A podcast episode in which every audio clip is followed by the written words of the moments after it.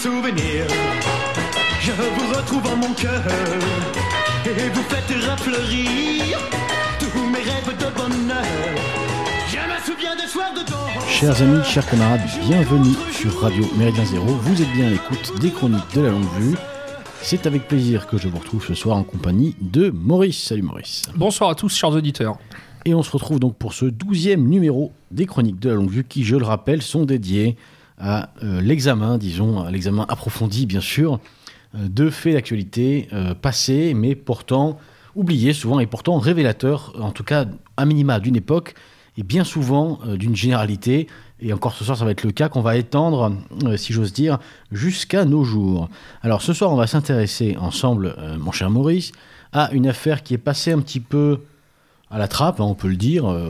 oublié, mais enfin partiellement oublié. On est maintenant 40 ans plus tard hein, et qui a été euh, largement oublié, puisqu'on va parler de l'affaire dite des Irlandais de Vincennes. Alors, quelques éléments de contexte, chers auditeurs, pour ceux qui, pour les plus jeunes d'entre vous, comme on dit, euh, qui n'auraient pas, euh, qui, ne seraient pas au fait, pardon, excusez-moi, je peine à trouver mes mots, qui ne seraient pas au fait, eh bien, de cette affaire des Irlandais de Vincennes. Alors, nous sommes dans le premier mandat de 7 ans, donc le, le septennat, hein, de François Mitterrand. Euh, ce dernier a été élu. euh, il- a été élu, il n'est pas élu, hein, en, tout cas pas à notre connaissance. Bref, ce dernier a été élu sur la promesse de jours radieux, comme savent très bien le faire les rouges. hein. Euh, et comme souvent avec les promesses des bolcheviks, c'est exactement l'inverse qui se produit, puisque Mitterrand est élu en 1981, et là nous sommes à l'été 1982. Et cet été, donc 1982, est un été meurtrier en France, même si évidemment, comparé aux années 2020, ça reste encore euh, gentillé. On est encore sur le stade de, de l'échauffement. Des attentats néanmoins ont lieu un peu partout en France, euh, revendiqués notamment hein, par des groupes comme Action Directe, ou bien par les marxistes de l'armée de libération arménienne et leur groupe armé, dénommé Orly. Le groupe Orly. Un clin d'œil peut-être à l'idée de remigration. Euh, on ne sait pas, on ne l'aura pas demandé. L'attentat le plus grave euh, a lieu euh, le 9 août 1982, euh, une date à cocher bien sûr, rue des Rosiers à Paris. C'est le plus grave, déjà parce qu'il y a tout de même 22 morts, il faut le dire, quand même, comme dirait l'autre, mais aussi et surtout car il a lieu dans un restaurant détenu par un certain Goldenberg, et que la rue des Rosiers, disons qu'elle est surtout connue pour ses vendeurs de falafel. Alors, au château présidentiel de l'Élysée, on n'est pas content. On peut même parler euh, d'agacement. Et donc, en réaction, une cellule antiterroriste va être créée.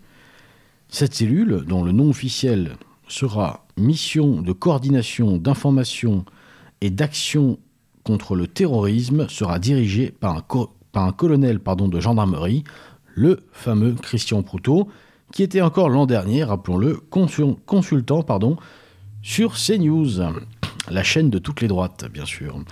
Et donc, euh, cette cellule sera euh, complètement hors de tout cadre hiérarchique, soumise uniquement euh, au grand vizir François Mitterrand. Point de vue séparation des pouvoirs, évidemment, on a déjà fait mieux. À terme, les membres de cette cellule serviront aussi de garde du corps pour le président, pour sa fille bâtarde, Mazarine Pinjot. Donc nous sommes en août 1982 et un certain Bernard Gégard héberge des, membres de l'IRA. Oui, alors j'ai fait une petite coquille, pardon, dans, mon, dans ma présentation des faits. Il n'y a pas eu 22 morts, il y a eu seulement 6 morts et 22 blessés. Euh, comme toujours, euh, avec certaines communautés, on a tendance à exagérer les chiffres. C'était plus fort que moi. Bref, revenons-en à, nos affaires. Nous sommes donc euh, en août 1982 et un certain Bernard Gégard héberge chez lui donc des membres de l'IRA, chez lui à Vincennes. Des Irlandais, donc, hein, chacun l'aura compris. Un matin, Bernard, ce bon vieux bébert, voit dans la presse les portraits robots des tueurs antisémites de la rue des Rosiers. Et là, stupéfaction, il est estomaqué, car il croit, il pense, il est sûr d'y reconnaître ses amis, ses camarades irlandais. Alors, ni une ni deux, euh, bouleversé qu'il est, Bernard se confie à son ami Jean Daniel, qui n'est autre que le directeur de l'époque du Nouvel Observateur. Et que va faire ce journaliste? Je vous le demande. Ce journaliste défenseur de l'indépendance de la presse, Quatrième pouvoir. le quatrième pouvoir, va-t-il vérifier l'information? Va-t-il confondre les témoignages? Va-t-il s'interroger sur un Recouper potentiel les sources. recouper les sources, s'interroger sur un potentiel mobile? Non, bien sûr. Que nenni Euh, il va se contenter d'appeler le secrétaire général de l'Élysée et de tout lui cafeter. Rue Saint-Honoré. Jean-Louis Bianco, je crois. Euh, me semble-t-il. Euh, rue Saint-Honoré, c'est évidemment jour de fête. On a bouclé l'attentat, euh, l'enquête sur l'attentat en moins de deux semaines. Reste plus qu'à coffrer les Irlandais et on pourra recevoir les félicitations d'Israël. Et en plus, c'est l'occasion de donner une belle légitimité à cette nouvelle cellule antiterroriste. Rappelons-le quand même. C'est donc le capitaine Paul Baril, personnage central de l'affaire, commandant en second qui va s'en charger. Et donc c'est le 28 août 1982, sur les coups de 21h, que un premier Irlandais, Stephen King, est arrêté alors qu'il sortait faire des courses, tout simplement. Il allait pour s'acheter euh, un pack de Guinness et il tombe nez à nez avec le capitaine Paul Baril, qui donc le met en état d'arrestation. Dans la foulée, euh, Michael Plunkett et sa petite amie Mary Reid seront appréhendés, ainsi qu'un enfant de 9 ans.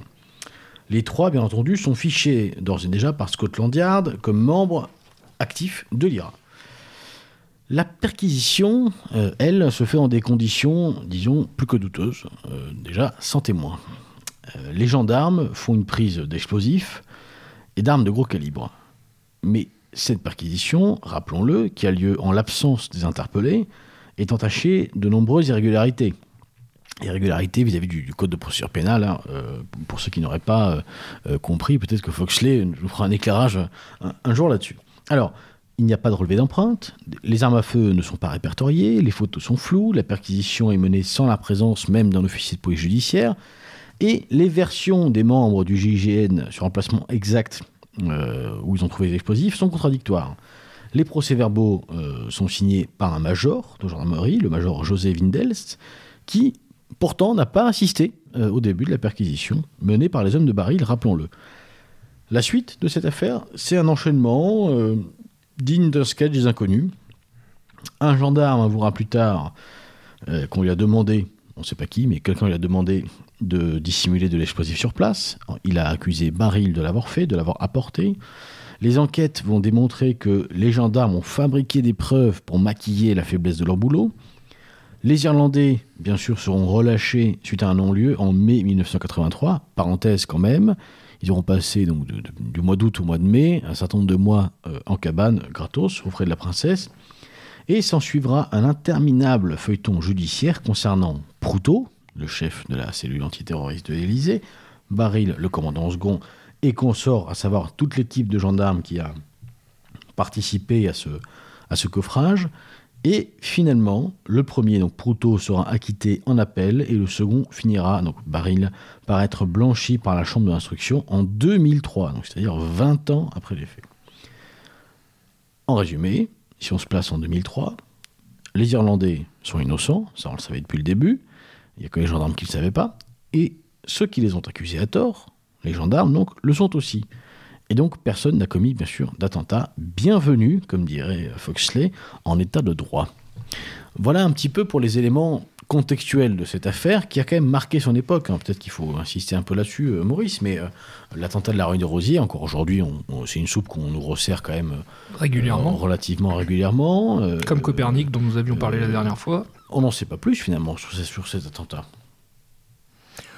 Il y a eu des différentes pistes là aussi. pff. En fait, l'attentat en lui-même, euh, je dirais, enfin, est important euh, pour euh, en tant que tel, voilà, comme comme tout attentat. Mais ce qui est plus intéressant avec les affaires des Irlandais de Vincennes, c'est à quel point le le mode opératoire, là en l'occurrence, c'était les gendarmes, ressemblera, enfin ressemble beaucoup à ce qu'on découvrira dans des affaires suivantes, notamment les affaires dites de Tarnac et euh, l'affaire euh, Christian Vickerness, Marc Vickerness.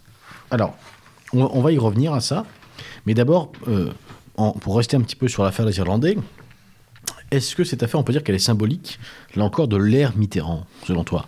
Alors oui, alors euh, effectivement, on, enfin, Mitterrand est quand même euh, coutumier de ce genre de euh, d'affaires quelque peu crapuleuses. Il y avait quand même déjà le faux attentat de l'Observatoire une vingtaine d'années auparavant. Euh, il y aura l'affaire du Rainbow Warrior. Et puis, euh, on a quand même, euh, au début de l'ère Mitterrand, dès le premier septennat, et ça se prolongera tout au long des deux mandats, une multitude d'affaires, alors euh, où, on va dire, politico-financières, l'affaire du l'affaire Urba Graco, euh, l'affaire du, du Carrefour du développement. Euh, on aura également euh, le scandale Péchinet.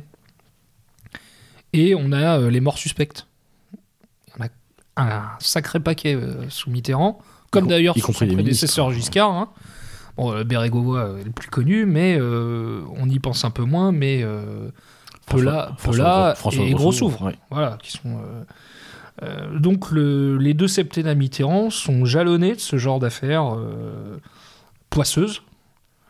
Euh, évidemment, celle-ci est une des plus emblématiques, mais celle, celle-ci en plus, elle a un côté risible, puisque finalement, bon, contrairement à d'autres affaires où la Mitterrandie s'en est sortie plutôt sans trop de dégâts, celles-ci, ils sont quand même ridiculisées. Bah, sont c'est- ridiculisés. c'est inspecteur la bavure. Quoi. C'est inspecteur la bavure, ouais, c'est ça. Alors, justement, en parlant de- d'inspecteur et de bavure, euh, revenons un peu peut-être sur, en- sur cette cellule antiterroriste. On va s'attarder un peu là-dessus.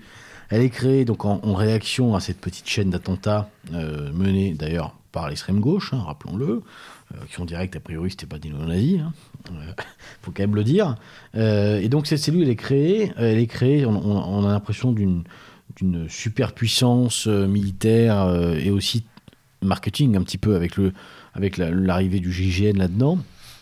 Euh, Est-ce qu'on a une idée un petit peu de, des buts réels euh, de cette cellule à, sa- à sa création? À quoi, à quoi ça servait de, de- de créer ça? Parce que bon, malgré tout, l'appareil policier est déjà Bah, c'est- doté de... C'est souvent ce qu'on a dit en fait. C'est est-ce que Mitterrand a voulu se créer une garde prétorienne? C'est ça en fait la question. Euh, après, il y aura la question aussi des policiers qui sont écartés au profit de la gendarmerie. Bon, ça c'est un autre sujet. Et euh, il y a aussi l'utilisation euh, de cette cellule antiterroriste de l'Élysée euh, à des fins, on va dire, plus politico-mafieuses. Il y aura évidemment les écoutes, les écoutes de l'Élysée, euh, et il y aura, bon, bah évidemment, alors celle, comme je le disais à l'instant, celle-ci est la plus révélatrice et la plus emblématique par son côté euh, grotesque et, euh, et finalement, comme tu disais, oui, c'est inspecteur la bavure. Euh, mais tout ça, en fait, s'inscrit dans un, dans, un, dans, un, dans un premier septennat euh, qui est déjà marqué du saut des affaires, de la corruption, des magouilles partisanes. et comme je le disais, ouais, quelque chose de, de poisseux, quoi. Enfin, vraiment de poisseux. Euh, Alors, on avait déjà eu des avant-goûts sous, évidemment, sous Giscard, hein, on en avait parlé. Euh, on l'avait évoqué brièvement la dernière fois, euh, avec les, les affaires Boulin, euh, euh, Goldman, euh, Curiel et compagnie. Euh, mais avec Mitterrand, on a l'impression que ça prend, euh, ça s'accélère.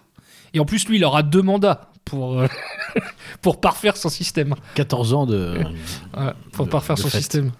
Alors, Et avec aussi, on j'oublie de le dire, mais avec une, une guerre qui est menée euh, contre la presse vraiment d'opposition, là, pour le coup. Je pense notamment à l'Idiot international de Jean-Yves Darnalier et à, à Minute. Cette cellule, euh, malgré tout, c'est c'est intéressant d'aller un peu plus en détail là-dessus. Euh, tu le disais, et puis bon, de toute façon, ça- c'est c'est clair comme de l'eau de roche. C'est le GIGN qui a appelé, c'est pas un service de la police.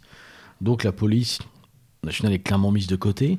Est-ce qu'on a une idée un petit peu de pourquoi? On sait que traditionnellement, euh, on va dire que le ministère de l'Intérieur, la police, euh, en tout cas chez les gradés, bien entendu, c'est plutôt. euh, on sait que c'est plus ou moins quand même un, un nid à franc-maçon, hein, que, que les, les- les affectations, les carrières se font beaucoup comme ça au sein de la police.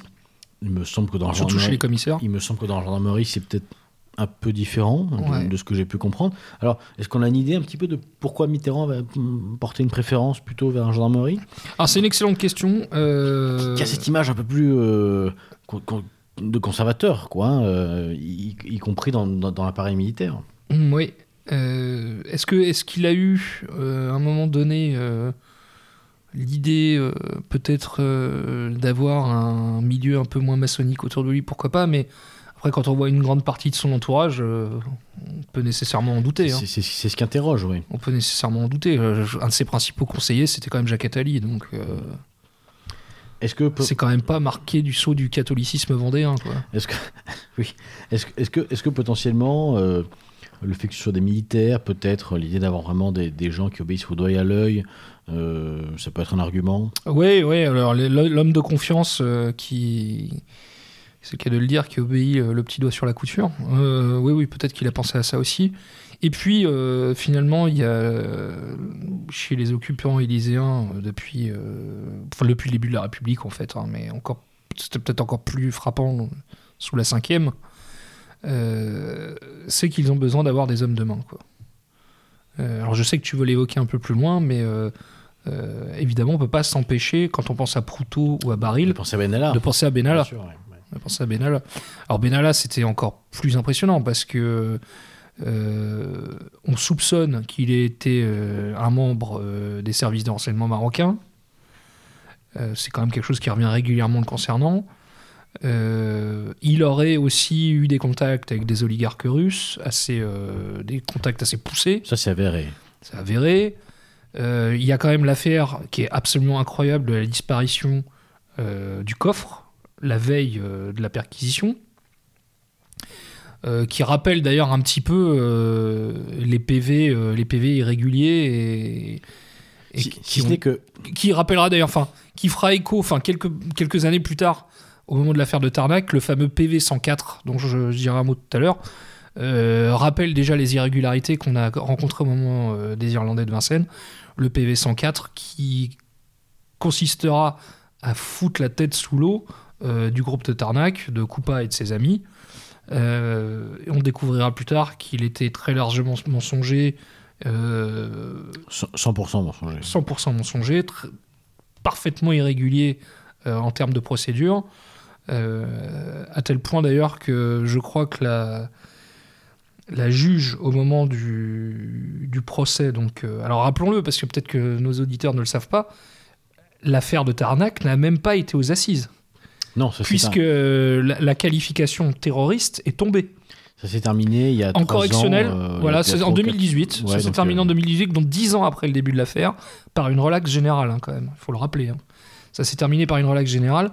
Et la juge, euh, au moment du procès, a quand même été obligée de dire à un des membres des forces de l'ordre, un des policiers, euh, je vous rappelle que vous êtes sous serment. Sous-entendu, euh, Attention veillez à ne pas mentir. Voilà. Et, euh, et effectivement, euh, quand on se rappelle du comportement de Baril et Proutot notamment, euh, on, peut, on ne peut pas s'empêcher de penser au- à l'attitude des policiers, des forces de l'ordre au moment de l'affaire Tarnac. Oui, et alors le, le- le parallèle avec Benalla, en fait, j'allais dire qu'il s'arrête presque là, Mm. puisqu'en fait, il y a quand même une différence majeure entre Proutot et Benalla, c'est que euh, Proutot était vraiment gendarme. Proutot était vraiment gendarme, Mm. Baril aussi, c'est des gens qui avaient acquis quand même euh, une certaine aura, euh, ne serait-ce que par la création du GIGN, qui, aura qu'ils ont d'ailleurs toujours, hein, on en reparlera tout à l'heure. Euh, donc peut-être que euh, c'est encore plus surprenant de voir ces hommes qui sont réellement, initialement, des hommes d'élite, hein, qui sont construits sur ces valeurs un peu idiotes, mais réelles pour eux, en tout cas, de méritocratie, de tout ce qu'on veut. Euh, c'est assez surprenant, encore plus surprenant de les voir se vautrer en fait finalement dans, dans, dans ce que tu dans ce que appelais tout à l'heure euh, un système euh, juridico-mafieux. Que Benalla, on, on est déjà moins étonné quand on voit le profil Oui, du type. Bon, on- Un petit parvenu, Voilà. un, petit, un côté petite frappe. On se rappelle des fameuses photos où euh, il braque une, euh, une jeune femme euh, pour une photo, un, auto, un portrait, je crois. oui, non mais bon. Euh, son attitude dans le quart de l'équipe de France en de foot, 2018 après la finale de la Coupe du Monde. Ouais, bon, évidemment, il y a l'épisode, je crois que c'était à la contre-escarpe, si je me, si je ne oui, me oui, trompe bah, pas. hein. l'épisode Voilà, qui l'aura fait tomber au final. voilà, c'est ça qui lui aura, qui lui aura coûté cher. Mais ce qui est très étrange, c'est effectivement quels étaient les contacts du, du Quels dénommé les- Benalla Quels étaient les avec le couple euh, Macron. avec le couple Macron. Et- je rappelle quand même qu'il avait le double des clés de la maison du Touquet. hein. Et si, et si- et si on revient en 1982, quel, quel était le mobile euh, financier, idéologique, peut-être la contrainte aussi, euh, pour des choses qu'on ne sait pas, qu'on ne saura jamais, mais quel était le mobile de ces hommes, euh, on va dire, de loi, pour aller se vautrer comme ça euh, dans, euh, dans de la magouille euh, Mm. qui on peut se perdre, on peut se perdre qu'en spéculation, là, je pense. C'est-à-dire, est-ce qu'il s'agissait de plaire au prince Excès de zèle En tout cas, c'est ce que plaide, volonté de, euh, ce que- ce que plaide, de se, ce que plaide de se dégager euh, de, de- des procédures les plus élémentaires, euh, enfin les procédures pénales les plus élémentaires. Oui, un côté On peut, on se perdre qu'en hypothèse, là, en spéculation. Ce que, ce que plaide euh, typiquement euh, Paul Barry, donc le, le capitaine qui était euh, chargé de. Qui était, qui, était en- qui était second en fait de cette unité, euh, dans son livre, dont j'ai oublié le nom, qu'il a publié quelques années plus tard, oui, oui, il revient aussi longuement sur l'affaire des écoutes dans laquelle il est également impliqué.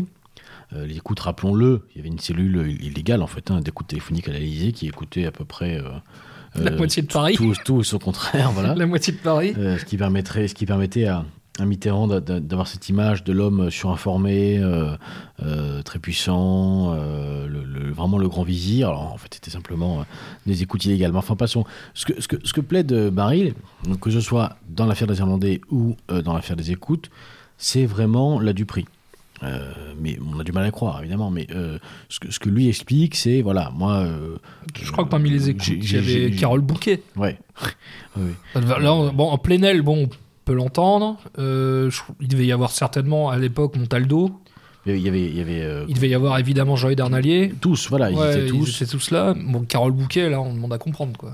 Alors, en plus, là, visiblement, enfin, c'est c'est toujours l'argument, évidemment, officiel qui a été, enfin, officiel qui a été avancé. Euh, il fallait cacher euh, euh, l'existence de la fille cachée de François Mitterrand. Enfin, il fallait masquer l'existence de la fille cachée de François Mitterrand, Mazarine Pinjot. Bon. Mais plus on y réfléchit, plus l'explication paraît courte, en fait. Et de toute façon, c'est jamais assez euh, suffisant pour admettre que des hommes à qui on a vendu euh, la veuve orphelin se retrouvent à être euh, bad boy privés de, de Mitterrand. De, Mhm. de toute manière, ce sera jamais euh, suffisant. Donc, Ce soit qui est effectivement moins invraisemblable pour Benalla. Oui, tout à fait, ouais, tout à fait. Et pour continuer un petit peu le parallèle entre ces deux affaires, euh, Benalla, fondamentalement, ce qui a, ce l'a fait tomber, c'est pas tellement le espèce de bad buzz qu'il y a eu euh, sur les réseaux sociaux avec la vidéo euh, où on le voit frapper des gens, parce que Oui, ça, bon, en policier, ça- oui, mais ça, ça aurait pu être étouffé, à la limite, euh, comme ils savent le faire. En revanche, ce qui l'a tué, c'est qu'en fait, il y, a- il y a des sources euh, au ministère de l'Intérieur, policières donc, euh, qui ont gentiment aiguillé euh, la presse, notamment Mediapart. Notamment, il y avait l'histoire de la disquette qui avait été remise à un journaliste avec tout le dossier. Tout le dossier. tout le dossier, comment, Benalla à l'intérieur. Donc, Benalla, clairement, a été, on, on l'a su après, les journalistes l'ont dit d'ailleurs, a été un petit peu sacrifié, abattu, clairement abattu, par la police, par les services de police et par certains gendarmes aussi assez ulcérés de voir que euh, une petite frappe devenait euh, le temps Colonel comme ça. Mais ça, le- ça part quand même le nœud, euh, c'est euh, 2017, l'accession d'Emmanuel Macron à l'Élysée et la réorganisation assez rapide derrière faite par Kohler et Macron des services de sécurité services de sécurité, ouais.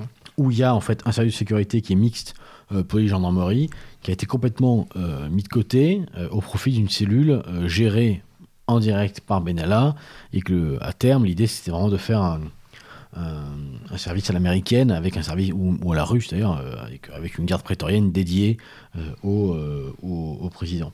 Donc potentiellement, Benalla a été plus ou moins flingué par, par, ses, par ses collègues de la police. Là, c'est pas forcément le cas.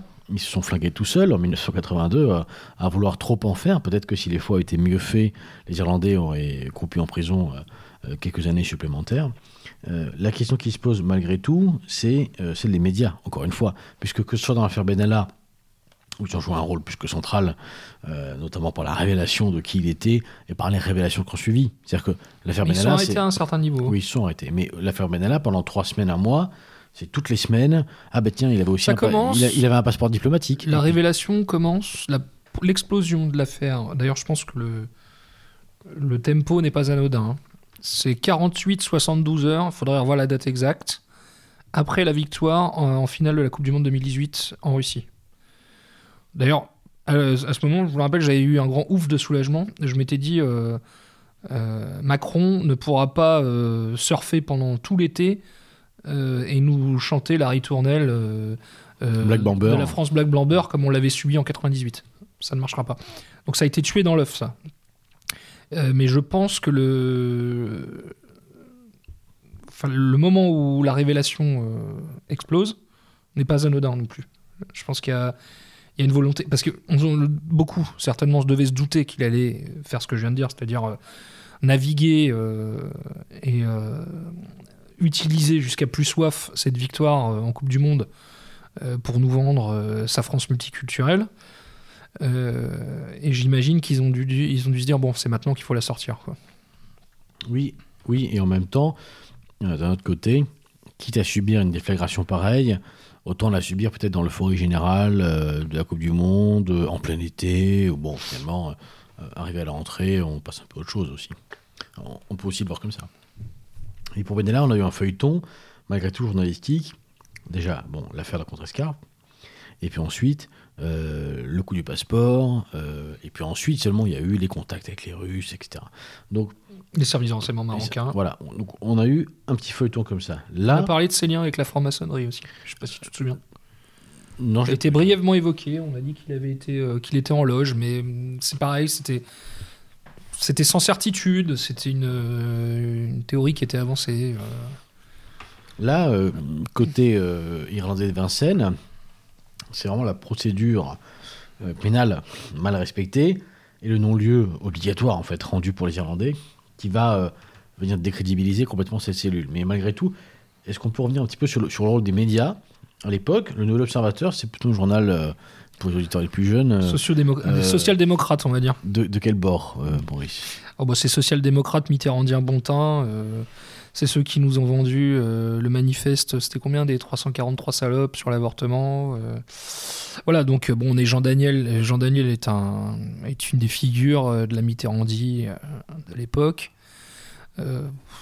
Alors aujourd'hui, le l'Obs a quelque peu changé, c'est-à-dire qu'il a, viré wokiste, hein, surtout, le, surtout la, version, la version web. Euh, on reste euh, dans une gauche bon euh, centre-gauche sur euh, les questions économiques et sociales. Le reste est wokiste. Mais à l'époque, on était vraiment dans la social-démocratie mitterrandienne. Quoi. Euh, deuxième gauche.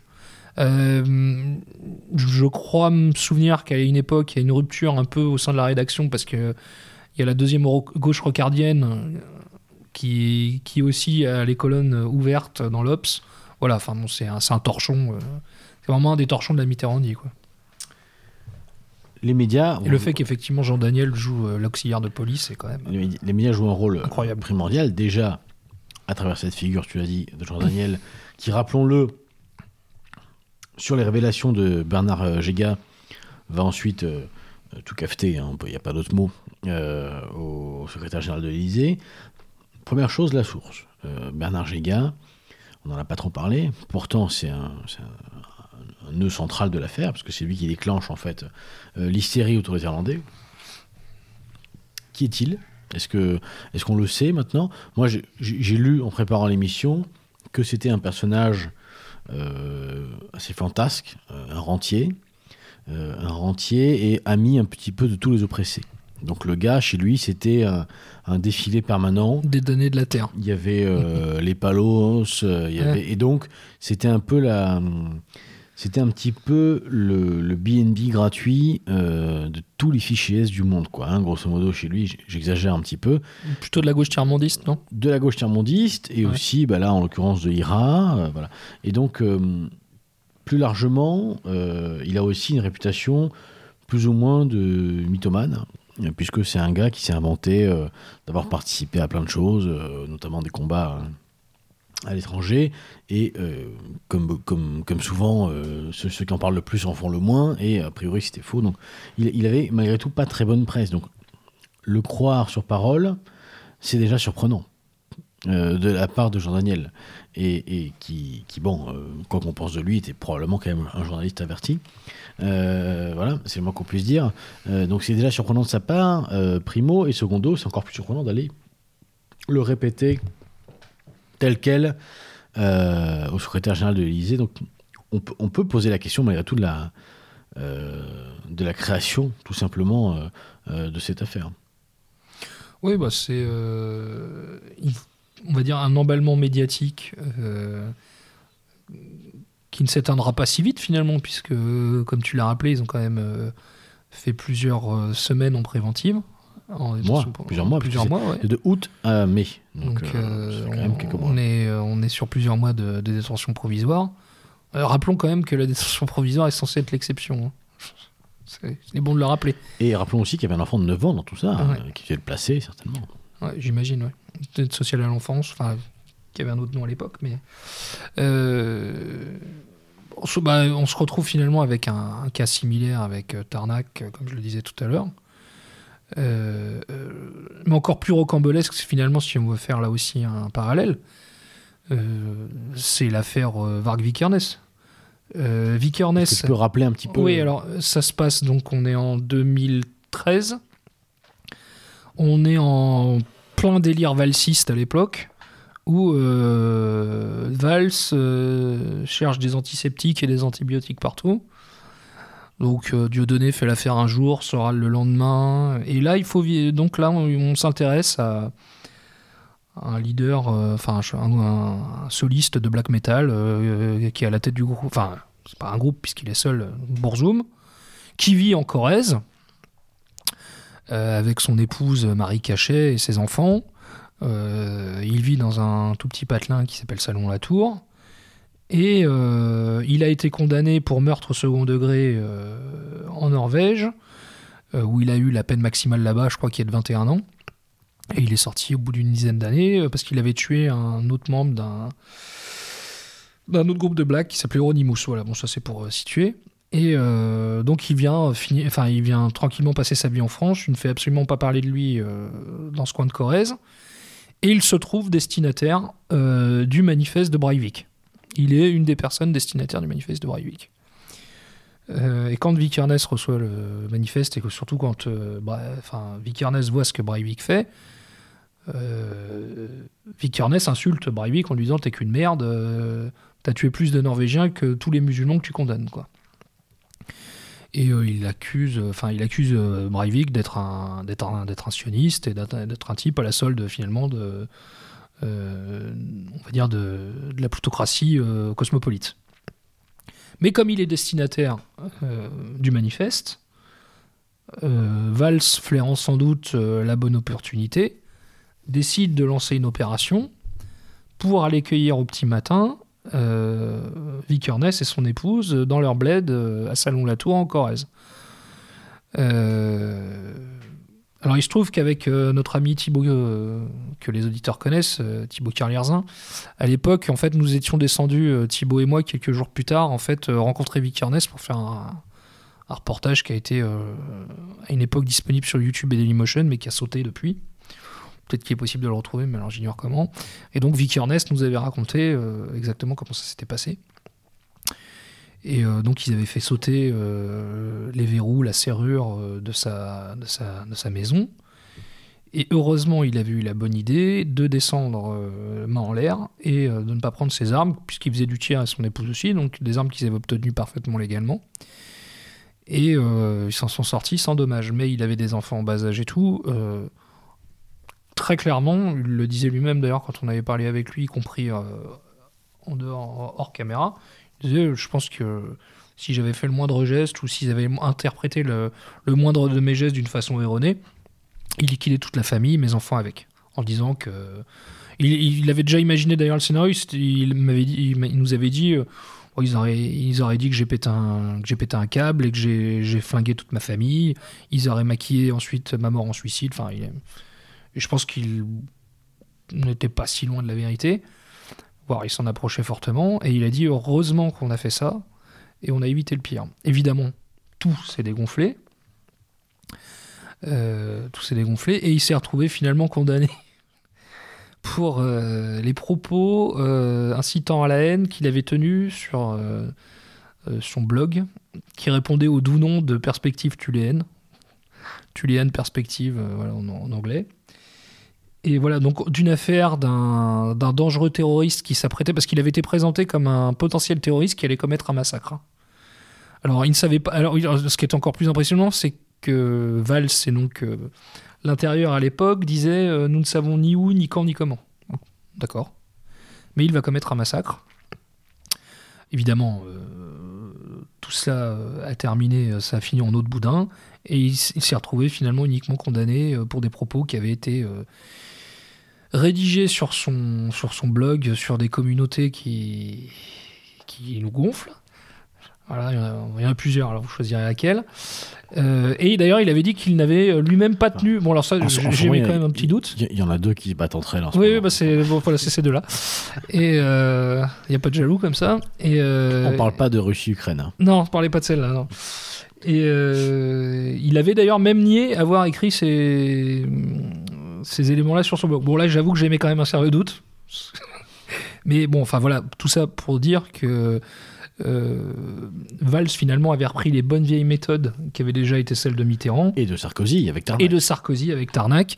Alors là, Sarkozy, là, c'était le, le groupe donc Sarkozy, Michel Alliot-Marie, Squarcini, donc qui était à la tête de la DCRI, et n'oublions pas celui qu'il ne faut surtout pas oublier, le dénommé Alain Bauer, qui est quand même l'homme qui est à l'origine véritablement de l'affaire euh, euh, de Tarnac. On reparlera de Bauer et de Proutot en fin d'émission. En fin d'émission, euh, ouais. il y a beaucoup à dire hein, sur, les prismes qu'on a. Mm. Euh, et ces deux exemples de parcours euh, d'enfoirés, parce que je, crois- je crois qu'il n'y a pas d'autre mot. Ces deux exemples de parcours et des gens qui trouvent une forme de rédemption aujourd'hui qui sont absolument euh, insupportables, abominables. On, on en parlera. Bauer est euh, invité sur tous les plateaux. On en parlera à la fin, mais surtout sur certains plateaux, et c'est encore plus, euh, Mm. encore plus agaçant, ou en tout cas encore plus, euh, euh, comment dirais-je, révélateur. Donc on a compris, les médias euh, en, en 1982 pour les Irlandais de Vincennes jouent un rôle euh, déterminant, comme à chaque fois, comme pour Tarnac, comme pour tout le monde. Euh, Encore Tarnac, le- les mecs de Tarnac ont une chance, c'est que ils sont de gauche. hein. ils étaient de gauche. Ce qui les a sauvés. Euh, je me souviens que Libération avait bien fait son boulot, ce qui ne leur arrive jamais. Enfin, c'est pour ça qu'il faut le souligner. Et euh, bon, ils avaient quelques, quelques amis donc dans le monde de l'édition. Euh, il y avait, je crois, Alain Badiou qui avait pris leur défense. Tout le monde avait vu bon, l'histoire des fameux caténaires. Alors peut-être que tu en diras a- un mot sur Ah l'histoire oui, des caténaires on- on- euh, on- TGV. On, on peut s'arrêter 5 minutes sur Tarnac. Sur C'est- Tarnac, c'est ouais. c'est intéressant. Dé- Déjà, pourquoi euh, on parle de Tarnac? Puisque Tarnac, c'est un lieu dit. euh, je crois que c'est dans. C'est la- le plateau de Mille Vaches. C'est non loin du plateau Voilà. de Mille Vaches. C'est en fait euh, l'endroit qu'avait choisi une communauté. d'alter, on va dire, enfin de, de situ, de poste situ. Voilà. Mm. Communauté dont on suppose euh, fortement euh, qu'elle a accouché du comité invisible Mm. euh, un petit peu plus tard. Du- et également du groupe de Tikkun. tout à fait, ouais. La, la fameuse théorie de la jeune fille. Donc c'est- des gens qui sont dans un les postes assez transversal entre eux. Mm. Pour une fois, je crois qu'il est fondé de dire qu'il n'y a pas vraiment de chef, mais en tout cas, Il y a une figure, disons, les qui ressort. médias décident de, Il y a une figure qui Voilà. ressort, c'est Coupa. décident de, de coaguler tout ce petit monde autour de, de la figure de Julien Coupa Et de, son, de sa compagne et de de l'époque, compagne, euh, Yildune. Lévy. Euh, bon, euh, ça se passe. De... Fera pas de commentaires. Euh, sur le profil de ces gens, quand même, c'est intéressant parce que c'est, c'est là, là encore, il y a des similarités. C'est-à-dire que ils sont pas allés chercher le gros débile qui, qui collectionne des posters chez lui. Là, on est sur des gens qui ont des têtes en philosophie, euh, qui sont des, vraiment des théoriciens, qui sont de toutes les manifestations mondiales, qui ont été infiltrés d'ailleurs par Scotland Yard euh, un certain temps. Euh, donc on, on cherche à abattre des gens qui sont allés au bout de leurs idées en habitant de manière communautaire dans un petit village euh, de En Corrèze, ouvrant une épicerie euh, d'ailleurs. euh, en ouvrant une épicerie, en ouvrant un bar, euh, en ouvrant des fameux tiers-lieux. Donc aujourd'hui, tout le monde euh, a l'air de découvrir ce que c'est, mais en fait, ça existe depuis quand même euh, 2007-2008. hein, euh, cette histoire de tiers-lieux à la campagne où effectivement les mecs arrivent et, et créent des choses comme ça. Donc eux, c'était peut-être les premiers à le faire et, euh, et quelque part, c'est sans doute ce qui a, ce qui a pu inquiéter aussi. euh, les, Exactement la même chose avec Varg Vikernes d'ailleurs. Tout à fait. Qui est dans, euh, dans- Enfin, il a installé une grande ferme, il a ses, ses poules. Moi, je me souviens très bien, le trampoline des enfants. euh, Ça fait, ça fait la- peur. L'école à la maison, pour ce- les- l'école à la maison pour les enfants. Ce, ce- ce modèle surprend, terrifie le- surprend, inquiète. Voilà. Et donc, c'est ces gens-là qui se font abattre en premier. Et donc, ce, ce petit groupe euh, de, de- militants d'extrême gauche, on, on va le dire comme ça pour simplifier, même Mm. si c'est pas si simple, C'est ouais, c'est plus complexe, euh, mais beaucoup plus complexe, mais euh, sont accusés d'avoir eu pour projet en fait de faire dérailler un TGV euh, et donc de tuer plein de gens comme ça euh, en, en sabotant des en caténaires. sabotant des caténaires, voilà, euh, avec un crochet de boucher, Mm. voilà, qu'ils auraient placé lors d'une nuit durant laquelle les policiers les ont suivis et les auraient vus en Seine-et-Marne, euh, en partant de Paris, donc en Seine-et-Marne, euh, placer euh, ce crochet bouché sur la ligne. on les a euh, jamais vus. hein. une- C'est parce qu'en fait, on, C'est ce que dit la police. on a repéré leur voiture. Voilà. Alors, en c'est, le, fameux PV 104 auquel, le tu faisais allusion, 104. ouais. auquel tu faisais allusion tout à l'heure, qui a été rédigé euh, par exemple par un policier qui était à Paris, euh, qui a décrété que lui-même était en Seine-et-Marne. Enfin bon, il y a eu plein d'irrégularités comme ça. En réalité, euh, ce soir-là, ils ont effectivement pris leur voiture pour aller en Seine-et-Marne, mais c'était pour ramener quelqu'un chez lui. Enfin bon, une histoire à dormir debout. Et de ça, on Et ce a qui est très intéressant dans cette affaire Tarnac, c'est qu'on a une obsession du parquet. Le parquet est obsédé à l'idée euh, de la qualification de Il est terroriste obsédé jusqu'en 2012. jusqu'en 2012. ouais, voilà. Donc, non mais c'est, Oui, intéressant. Il est obsédé tant que Sarkozy est au Au pouvoir. pouvoir. Et il y, a une- y a une volonté euh, euh, enfin de, oui, de, maintenir la qualification terroriste à tout prix, qui, comme je vous le disais tout à l'heure, donc tombera, c'est bien pour ça d'ailleurs qu'il n'y aura pas de procès d'assises, et ça se terminera en correctionnel ou ça se terminera par une relaxe générale.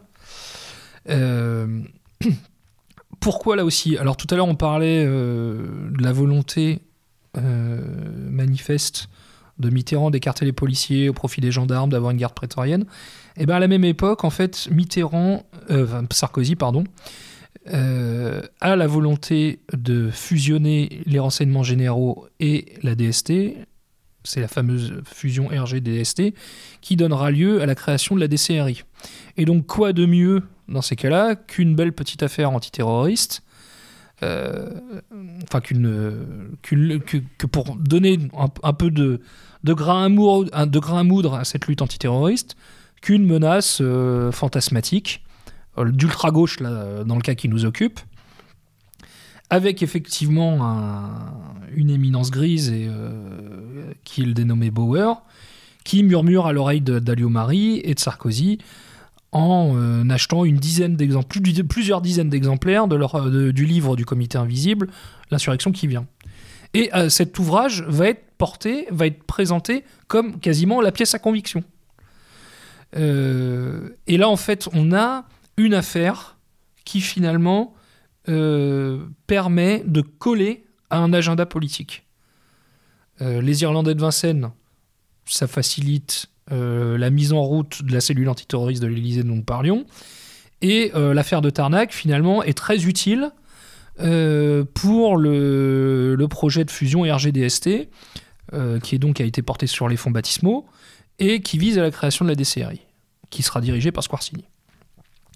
Euh, et dans l'affaire Vikernes, euh, comme je le disais tout à l'heure, là, on, ça permet en fait de, coller euh, à toute la rhétorique, à toute la lo- logorée valsienne de l'époque, qui vise à, créer, là aussi de toute pièce, une tout aussi fantasmatique menace venant des milieux nationalistes. Ou Alors. on va dire euh, identitaire au sens alors, euh, générique du terme, hein, j'entends. L- L'heure passe, mais euh, il faut quand même continuer un petit peu ta, ta chronologie pour en arriver à l'ère Macron. Et chose intéressante, il y a eu ces dernières années énormément d'interpellations de grands réseaux terroristes d'extrême droite. Il y a eu, on va pas tous les citer parce que précisément beaucoup sont tombés dans l'oubli. Et euh, le- j'allais dire le soufflet n'a pas pris. Mm. Euh, on Il y a a l'affaire Rémi Daillet. voilà, il y a eu, il y a eu Daillé, il y a eu le gars à Marseille, il y en a eu d'autres dans l'est de la France, il y en a eu à Bordeaux. À chaque fois, on nous vend euh, des gens euh, prêts à zigouiller des, euh, dit innocent. Selon ça, Voilà, on, varie, on varie les plaisirs. voilà. ouais. En général, ça reste quand même un peu sur les deux communautés qu'on a. Oui, en général, ouais. comme nous avions évoqué tout à l'heure. Voilà, voilà, c'est ça. ouais, Si sympathique, Euh, bah, sémillante des- euh, communauté, Sémillante, ça c'est- c'est c'est pas mal, c'est bien vu. ouais. Euh, pleine de fraîcheur. pleine de fraîcheur. ouais. Et surtout de civilisation. Mais enfin bon, passons. Euh, on a l'impression que le disque rayé, en fait. Oui. Que la menace intérieure, l'ennemi intérieur politique, bon, grosso modo, plus personne n'y croit. Il y avait un groupe dont j'ai même fini par oublier le nom. Je crois que c'était AFO ou Oui, voilà. je- AFO. Ou alors là, où il y en avait des francs, on avait des francs-maçons dans le lot. Alors par contre, les menaces bien réelles de groupes qui commettent euh, euh, des crimes, etc. Je pense à l'affaire Athanor, de la fameuse loge Athanor. Globalement, ça va. ouais, ça, ça- ça se passe, Ça se passe bien. pas trop mal. ouais. Ça se passe bien. Donc, euh, finalement, le- le- les grosses ficelles mitterrandiennes, parce que bon, Mitterrand aura créé Oui, beaucoup de choses. se perpétue, aura créé beaucoup de choses, le cordon sanitaire, etc. Et notamment la grosse ficelle, mais on a l'impression que celle-là, elle commence un peu à être rayée. Ouais, le, comme tu disais, le disque est un peu rayé. Ouais. Et de manière générale, si on, même si on pousse le, le parallèle sur les, les, les, les- le- les grands héritages qu'a pu laisser Mitterrand dans le fonctionnement politicien, il y avait ça, le cordon sanitaire, on enregistre euh, quelques jours après euh, la grande marche, euh, euh, comment on peut la qualifier Euh, Républicaine. Répu- voilà, la, la grande marche républicaine où finalement, euh, balin balin, on a vu le, le front, enfin le Rassemblement national défiler en compagnie de tous ces bonnes gens, De la euh, LDJ, défendus par qui assurait le service d'or par, par des par des jeunes gens euh, patriotes, voilà. de, de la LDJ. Donc donc malgré tout, il y a un mélange des genres bon, qui est en train de s'opérer. Les digues petit à petit euh, sautent. Et bien entendu, c'est pas pour notre plus grand plaisir, hein, euh, rappelons-le, mais c'est un état de fait. Donc on a l'impression que la grosse ficelle euh, de l'attentat, finalement, ça marche plus trop. Mm. Euh, le cordon sanitaire. Bah, disons que maintenant, on, a- est arrivé quand même sur quelque chose de différent. C'est que maintenant, les attentats sont réels. Et ils font beaucoup de morts. c'est toute la différence. Beaucoup Par de exemple, morts, ou alors Quand, des- on parle de, quand on parlait de Tarnac tout à l'heure ou de Vikernes, euh, quelques années après, on a eu la sanglante année 2015, qui, elle, était pour le moins, euh, pour le moins bien réelle, malheureusement. Parce qu'ils changent tout, en fait. hein. D'ailleurs, on remarquera que ces vrais attentats, ils sont incapables euh, euh, de, les, de les empêcher. hein. Enfin, on le rappellera. Pourtant, on sait qui, déjà. Oui. On sait à peu près quand. Et on se devine de. Et on, et on se- Sur- on, et va, se- on va rappeler quand même deux, trois éléments, rien que pour le 13 novembre, hein, le commando du 13 novembre. Donc voilà, le- une partie du commando du 13 novembre était dans les flots de migrants, euh, des prétendus réfugiés syriens. Euh, Squarcini, dont nous parlions tout à l'heure, qui était impliqué dans l'affaire de Tarnac, l'ancien de la DCRI, avait eu, via les services de renseignement syriens avec lesquels il était encore en contact, la liste de potentiels terroristes euh, qui, pourraient fra- qui pouvaient frapper la France. Et dans le lot, il y avait les membres du commando du 13 novembre. il, il était trop occupé à faire la sécurité de Bernard Arnault. Voilà. Non, non, mais alors, justement, c'est quand même à la décharge de Squarcini, parce que Squarcini a donné cette liste à Valls, et Valls a refusé de l'exploiter. Ce qui est quand même extraordinaire.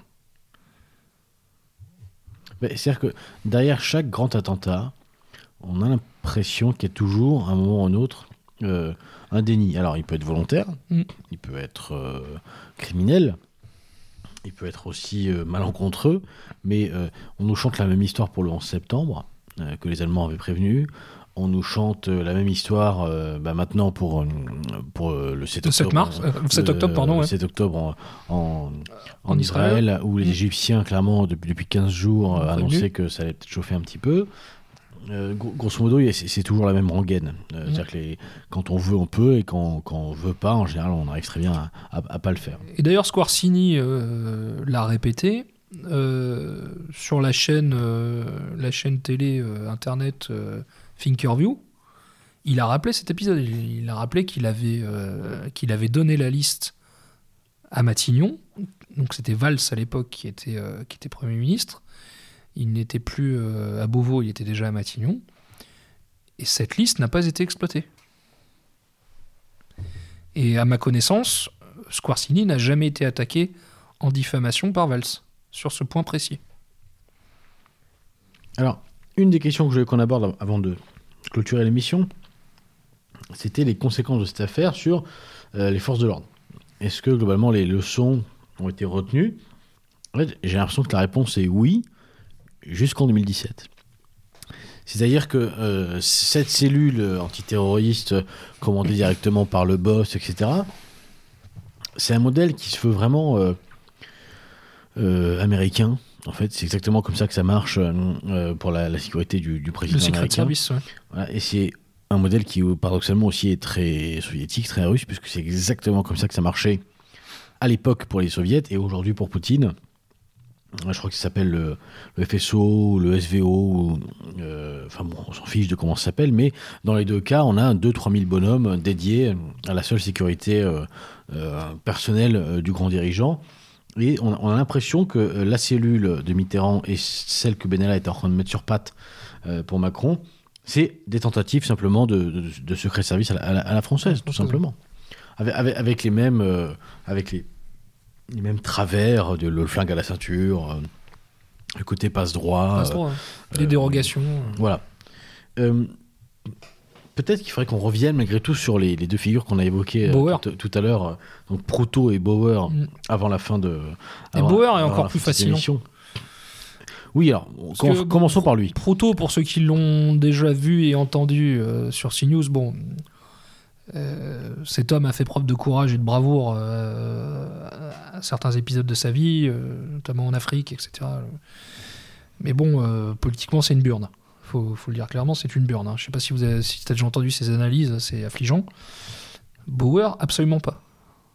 Bauer est un type très intelligent. Non, Bauer, Bauer, c'est une burne, mais il est très intelligent. Ouais, c'est ça. Pour, pour résumer un petit peu, Alain Bauer, bon, évidemment, on est sur de la franc-maçonnerie euh, Ah bah, il était ancien grand maître du Grand Orient de France. assez élevé. C'est quelqu'un qui a d'ailleurs très bien navigué sous Sarkozy, sous Hollande, maintenant sous Il Macron. est proche de Valls.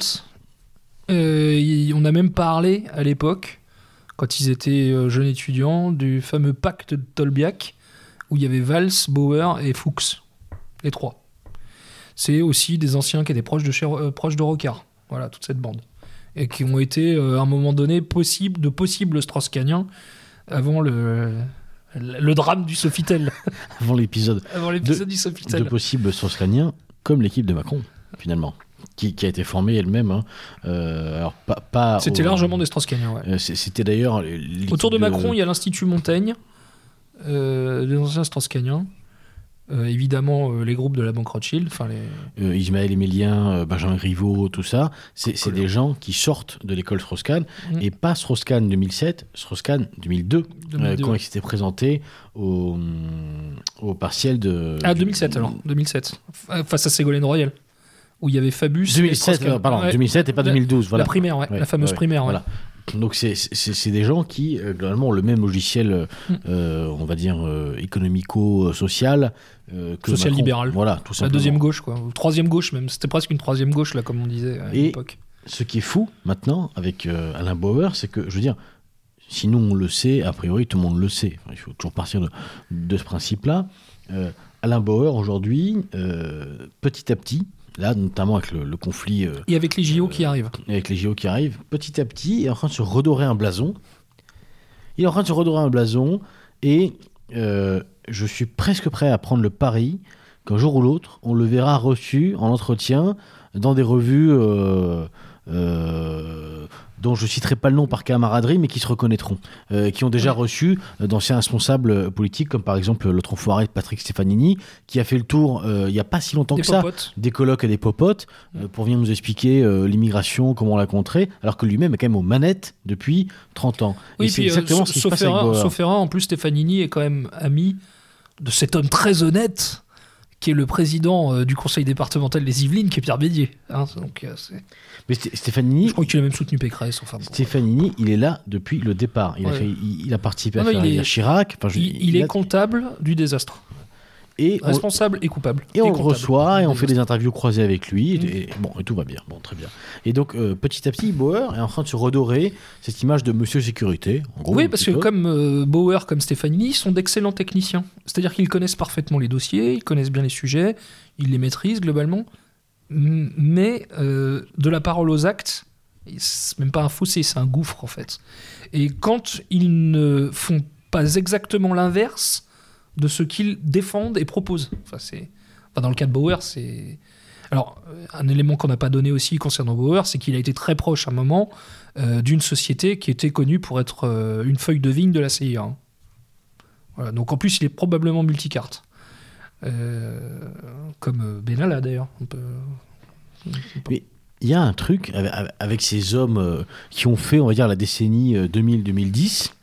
Euh, et qui euh, maintenant, euh, depuis 2020, grosso modo, tentent de se, de se poser en, Un retour. en, en retour, en- d'incarner, de capter un petit peu ce- cet élan pseudo-conservateur re- ressenti depuis 2020. euh, Plus néoconservateur que conservateur Ouais, voilà, en fait. oui, hein. D'ailleurs, oui, tout à fait. Je, je pense aussi à Patrick Busson. Tout ça, tout ça c'est le même panier, c'est le même combat. C'est des gens qui ont fait euh, le plus de mal possible entre 2000 et 2010 et à qui maintenant on, on tend le crachoir. Mais bon, Mm. euh, revenons-en malgré tout euh, Oui, il y a une opération de blanchiment. ouais. euh, complètement. Mm. Et Une opération de blanchiment et Proutot, je Et là, désolé. effectivement, comme tu disais avec Bauer, ça se voit, mais particulièrement depuis le 7 octobre. À titre personnel, je ne, je ne compte plus le nombre de plateaux sur lesquels je l'ai vu. quoi. Il est partout. ou de d'émissions de radio. Alors, comme je vous le disais, il est tout sauf, enfin, tout sauf débile. Quoi. Enfin, c'est, c'est un type intelligent, mais il est profondément malfaisant. Et, euh, et lui, je pense qu'il a euh, effectivement un projet politique qui, qui n'est clairement pas le nôtre. A priori, euh, c'est le moins qu'on puisse dire. semblerait que non. Voilà.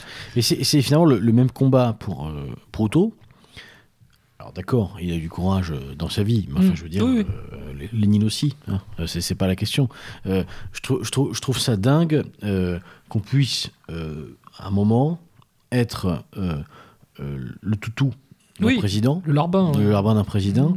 et euh, 40 ans plus tard, euh, donner encore des leçons euh, sur les plateaux télé, y compris euh, les plateaux télé euh, avec beaucoup de guillemets euh, qui se revendiquent euh, de droite, conservateurs. Là, clairement, je pense à CNews, Europe 1, euh, qui nous explique Oui, la galaxie que, euh, Bolloré. ouais. voilà, euh, qui nous explique qu'il faut euh, refaire la France, je sais pas quoi. Refaire la France. On va refaire la France avec euh, Christian Proto et Alain Bauer. Donc. Euh, c'est- c'est un, peu le mot de la fin, euh, chers auditeurs, de, de cette émission, mais je pense que s'il y a un intérêt de revenir euh, sur euh, cette affaire d'Adrien de Vincennes, euh, en réalité, c'est un intérêt qui est double.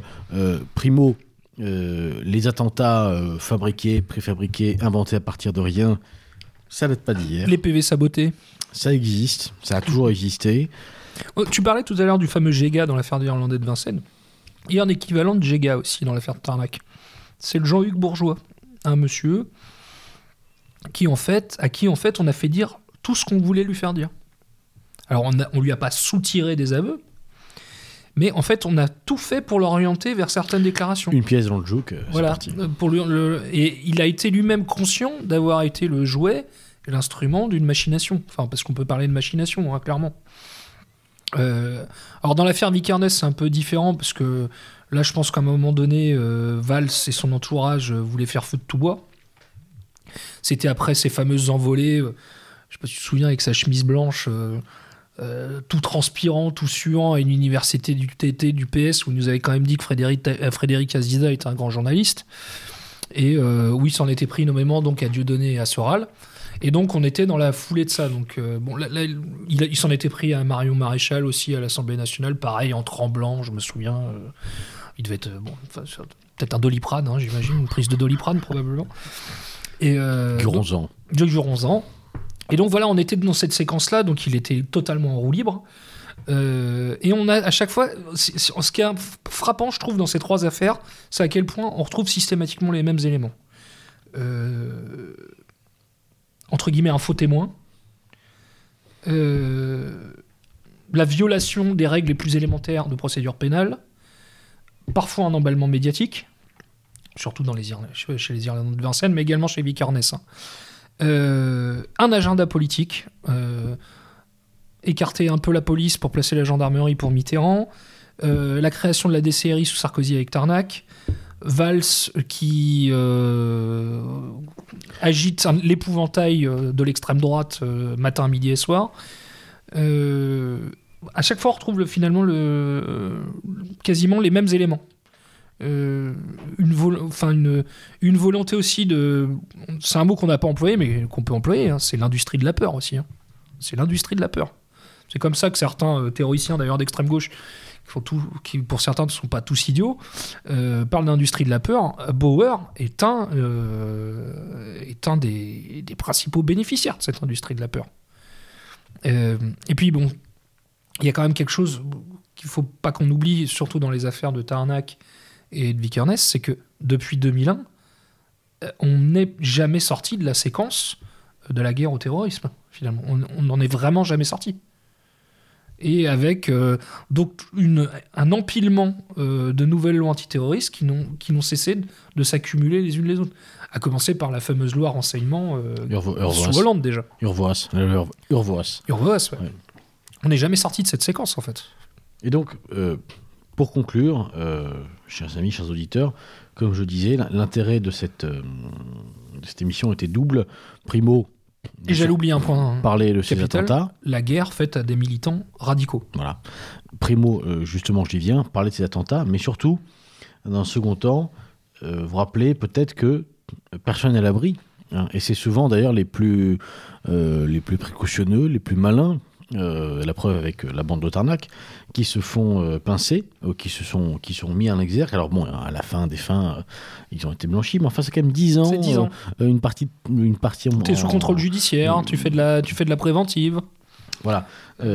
Donc, malgré tout, attention, attention à ce qu'on fait, attention à ce qu'on lit, attention à ce qu'on laisse traîner derrière nous, attention à ce qu'on laisse euh, euh, dans nos tiroirs, sur nos téléphones euh, et sur nos étagères. Et deuxième et, peut-être dernière conclusion, j'allais dire aussi, méfions-nous peut-être des faux prophètes quand même, parce que commence vraiment fondamentalement et en avoir marre, comme disait Jean-Marie, on en a marre, on en a marre de ces gens qui se rachètent une virginité juste en passant euh, deux fois chez Pro euh, en disant qu'il y en a marre des Arabes. C'est trop facile, c'est trop simple. On peut pas oublier euh, les choses aussi Oui, simplement.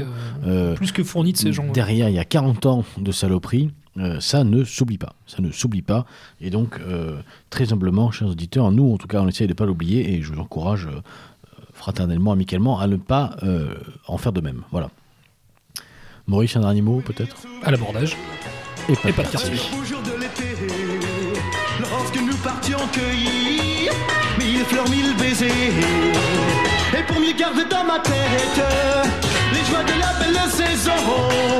Souvenir, souvenir, il me reste nos chansons.